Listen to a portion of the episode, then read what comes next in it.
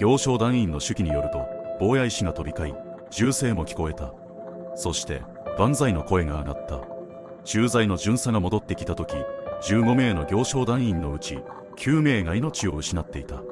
その中には子供3人も含まれていた。遺体は利根川に流され遺骨も残っていなかった。本所の警察部長が駆けつけ縛られていた行商団員を救出した。彼の説得により6人の行商団員が命を救われた。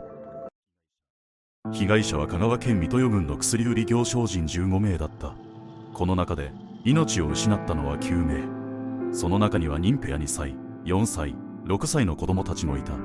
一部の情報では妊婦の胎児も含めて10名とされることもある。被害者たちは被差別部落出身で事件の詳細はあまり語られなかった。その理由として差別による二次被害を恐れたからだと言われている。生き残った男性が襲われた時の様子